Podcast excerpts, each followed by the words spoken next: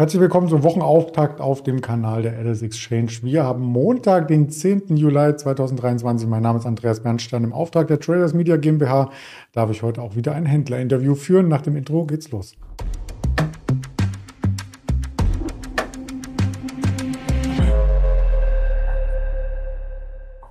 Und das Ganze mit dem Händler Georg, der ist gleich in der Warteschleife zuvor. Der Risikohinweis natürlich, denn wir berichten nur über das Marktgeschehen ganz objektiv ohne Handelsempfehlung, ohne Anlageberatung zu tätigen. Und da ist der Georg auch schon. Guten Morgen nach Düsseldorf. Guten Morgen, Andreas. Hallo.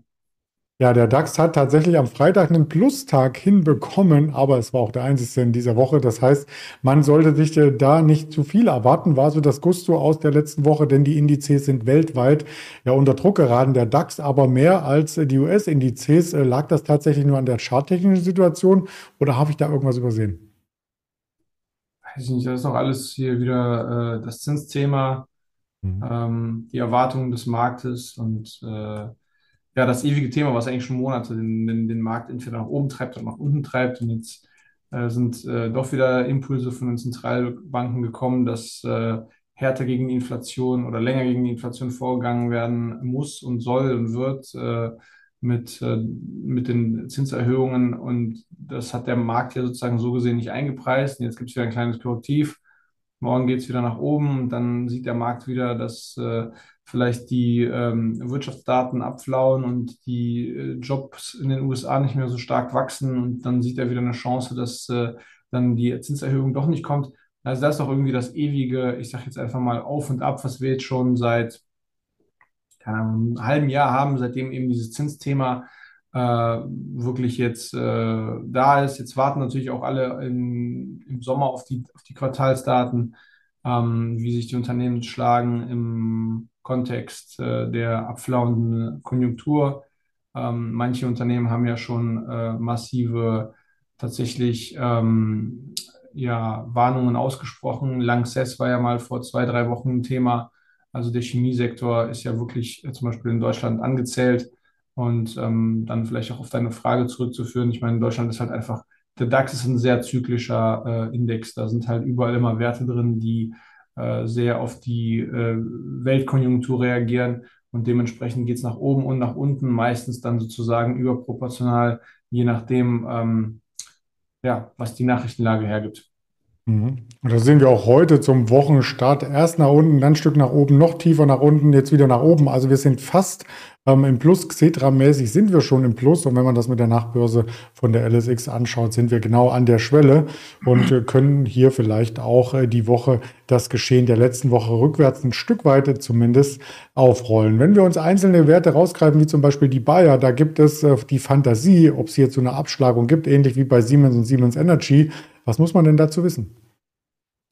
Ja, da gab es wohl irgendwie Freitagabend jetzt äh, Gerüchte, äh, dass, ähm, ja, dass halt Bayer seine Crop Science Sparte abspalten möchte. Das ist ja auch irgendwie das Problemkind von denen, beziehungsweise die ganze Glyphosat-Geschichte, die sich ja jetzt schon seit, ich glaube, mittlerweile fünf Jahren zieht. Ähm, allerdings muss man das auch ein bisschen mit Vorsicht genießen. Das hat Plato äh, Börse veröffentlicht. Das ist ein Börsenbrief ohne irgendwie eine, äh, einen Bezug zu einer Quelle. Und ähm, ja, das wirkt natürlich, also gibt natürlich ein bisschen Kursfantasie, wobei jetzt auch die Aktie nicht so viel gemacht hat, muss man jetzt ganz ehrlich sagen. Ist ja auch äh, niedriger als noch von vor äh, einigen Wochen.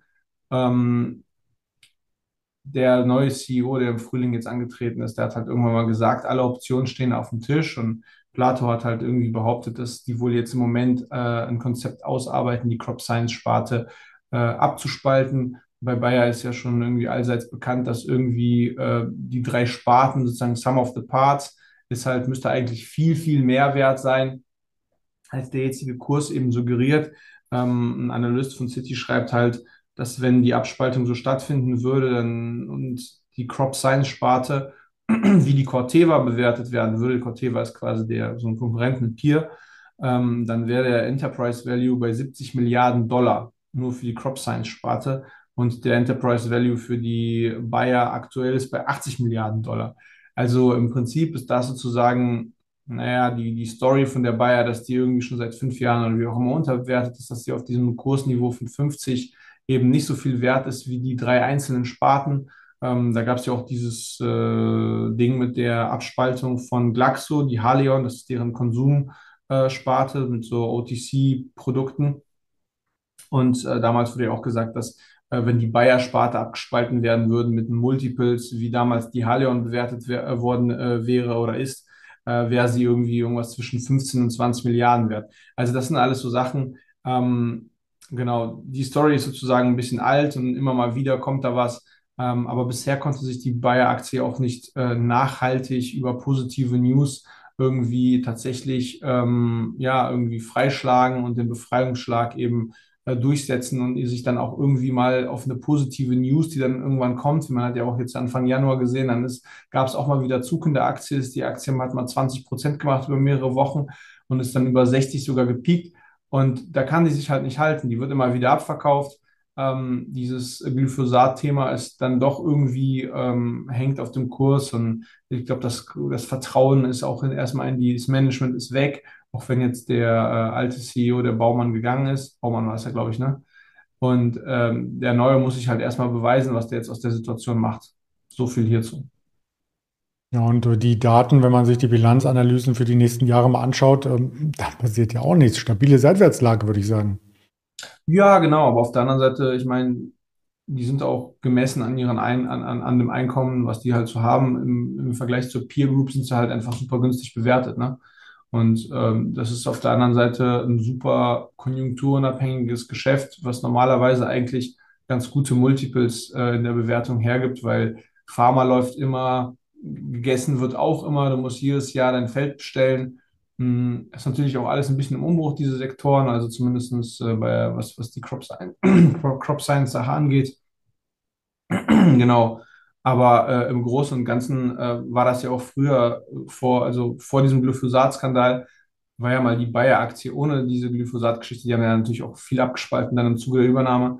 Aber ähm, das war ja ein Darling im DAX, ne? Die waren ja ein Schwergewicht tatsächlich. Und äh, die Aktie war ja stabil bei über 100 Euro, ähm, auch mal im Hoch, glaube ich, bei 140, 150 Euro. Ähm, also irgendwann, weiß ich nicht, wird das Sentiment vielleicht sich nochmal verändern und die äh, Bayer schafft einen Turnaround, vielleicht auch nicht, wir werden sehen. Ja, wir schauen uns das weiter an. Und wenn du schon sagst, gegessen und so wird immer, gewohnt wird übrigens auch immer, das ist die Überleitung zum nächsten Wert, wo es allerdings in Hannover so ein bisschen äh, Krise gibt. Und das Sanierungskonzept äh, verschafft jetzt erstmal so ein bisschen Luft holen gegenüber den Banken. Wenn ich das richtig verstanden habe, wir kommen zur Helmer AG. Ja, genau. Die haben sich wohl irgendwie geeinigt auf ähm, ja, auf einen, Restrukt ja, nee, auf einen Restrukturierungsplan haben die sich nicht geeinigt. Sie haben sich darauf geeinigt, dass sie bis Oktober Zeit haben, einen Restrukturierungsplan vorzugeben, vorzulegen, dass bisher wohl jetzt erstmal die Finanzierung gesichert ist und ähm, dass halt irgendwie die Finanzierungspartner der Helmheim Heimbau die erstmal nicht fallen lassen. Ähm, und dass halt eben auch äh, Stabilisierung und äh, also Maßnahmen zur Stabilisierung und Restrukturierung äh, möglich sind. Also so stand das in dem Text. Das kann jetzt jeder irgendwie ein bisschen anders interpretieren. Ähm, hat erstmal einen positiven Impuls bei der für, für einen positiven Impuls bei der Aktie gesorgt, auch schon am Freitag. Ähm, man muss dazu wissen, die Aktie hat sich vom Hoch, glaube ich, im Corona-Hoch war sie mal äh, bei, ja, genau, siehst du, bei 60, die hat sich ja irgendwie gezehntelt. Und wenn man sich an, anschaut im Vergleich von vor, ich sag mal, von vor Corona, als die Immobilienpreise noch nicht so abgegangen sind, da hat sie sich auch gefünftelt. Ähm, naja, ist halt wie bei diesen äh, Projektentwicklern so üblich, die sind halt, die nehmen halt hohe Schulden auf äh, und haben halt immer dieses Zinsänderungsrisiko und jetzt ist bei denen natürlich das Geschäft massiv eingebrochen, um 20 bis 30 Prozent äh, weniger Umsatz, einfach weil die Leute eben die Häuser nicht mehr kaufen und äh, die Baukosten sind ja auch gleichzeitig hochgegangen. Ähm, deswegen, die können die Häuser auch nicht unbedingt viel billiger anbieten, weil die Standards auch einfach über die letzten fünf Jahre sich nochmal mit der ganzen Energiewende und so weiter ähm, verschärft haben. Äh, deswegen ist da jetzt sozusagen sind die in Schieflage geraten. Ähm, ob das jetzt nachhaltig ist, das wird sich jetzt über die nächsten Wochen, Monate zeigen. Ähm, und je nachdem, worauf sie sich dann im, eben tatsächlich im Restrukturierungsprozess äh, mit ihren äh, Kreditgebern einigen können, dann zum Herbst. Also optisch attraktive Aktienkurs, zumindest von der Bewertung auch, aber die Frage ist eben, äh, klappt es am Ende oder klappt es eben nicht? Und die Meldung hat einen Leonie-Vibes, das wurde bei Vorinvestors mal getitelt, kann sich auch jeder äh, seinen Reim äh, drauf machen. Wir schauen einmal um den Globus herum nach China. Da gibt es News äh, zu Alibaba, nicht direkt von Jack Ma, aber das könnte noch eine Nachwirkung sein von seinem Kurs, den er so ein bisschen gegen die kommunistische Partei gefahren hat vor zwei, drei Jahren. Ja, so ist das, genau. Also es äh, wurden nochmal Milliardenstrafen ver ja, verhängt. Ähm, der Markt interpretiert das jetzt im Moment so ein bisschen als äh, mal einen Punkt setzen und dass sich das äh, Regulierungsumfeld jetzt wieder normalisiert und dass dieser, ich sag mal, äh, Zug der Regulatoren gegen die ähm, Tech-Konzerne jetzt erstmal äh, vorbei ist. Ähm, auch gab es irgendwie so ein bisschen, also das hat jetzt die Alibaba beflügelt, auch den gesamteren oder den breiteren Tech-Sektor den äh, äh, in, in China, ähm, auch schon am Freitag, heute auch nochmal ein bisschen. Ähm, die, genau, Ant Group äh, soll, oder Alibaba soll sich auch in sechs Sparten aufspalten. Äh, die Ant Group hat jetzt auch irgendwie gesagt, die wollen eigene Aktien, die die Alibaba Group hält, von der Alibaba Group zurückkaufen, also bis zu sieben Prozent der Aktien. Das hat vielleicht auch nochmal für einen positiven Impuls gesorgt. Ähm, Insgesamt muss man dem aber auch irgendwie vielleicht erstmal äh, ein bisschen Raum und Luft geben zur Entwicklung. Dieser Punkt, dass irgendwann mal jetzt äh, sozusagen diese, dieses Regulierungspeak erreicht ist, das wird immer wieder gespielt. Die Aktie hatte auch mal äh, vor einigen Monaten an Dynamik gewonnen, als diese Aufspaltungspläne äh, bekannt geworden sind. Da ist sie eben hier im Januar auf über 100 gelaufen. Dann ist sie ja trotzdem wieder abgebröckelt und war letzte Woche auch noch bei 76. Also ähm, wann, wann da jetzt sozusagen vielleicht wieder auch der Turnaround kommt, äh, lässt sich jetzt noch äh, ja, schwer sagen. Ähm, das fiel jetzt auch alles zusammen mit dem Besuch von Janet Yellen in den USA. Da wurde natürlich jetzt auch vom Markt nochmal ein bisschen on top interpretiert, so im Sinne von vielleicht äh, äh, glätten sich da jetzt die Wogen und die ähm, dementsprechend äh, geht es mehr wieder auf Handel und äh, Wirtschaftswachstum und dann auch äh, vielleicht auch wieder mehr auf Öffnung, sodass dann eben die Regulatoren weniger dann irgendwie Druck ausüben und, und, und. Also das ist so eine Gemengelage insgesamt. ähm, da wird natürlich auch viel reininterpretiert. Ähm, wir werden auch wiederum sehen, wie sich das jetzt die nächsten Wochen, Monate und so weiter auswirkt. Ja, und auch äh, Jahre, die Margen sollen weiter, ich will nicht sagen im Keller, aber auf einem äh, geringeren Niveau als noch vor einigen Jahren äh, bleiben und der Umsatz ähm, steigen. Und ja, was auf alle Fälle nicht interpretationswürdig ist, das sind die Zahlen der Performance. Denn auf Sicht von einem Jahr ist die Alibaba-Aktie 35 Prozent im Minus, auf Sicht von drei Jahren sogar 66. Ein ehemaliger Highflyer ist da eben stark unter die Räder gekommen. Du hast schon angedeutet, die nächsten Bilanzen werden entscheidend sein. Und deswegen haben wir auch für diese Woche den Bilanzkalender mitgebracht. Der wird Mitte der Woche recht ruhig, weil dann geht's richtig los mit den neuen Bilanzdaten. Wir haben eine City, eine Wells Fargo, eine BlackRock und eine JP Morgan Chase als Eröffner der Bilanzsaison am Freitag auf der Agenda und die Woche drauf gibt's dann beispielsweise eine Tesla. Also da wird's richtig spannend.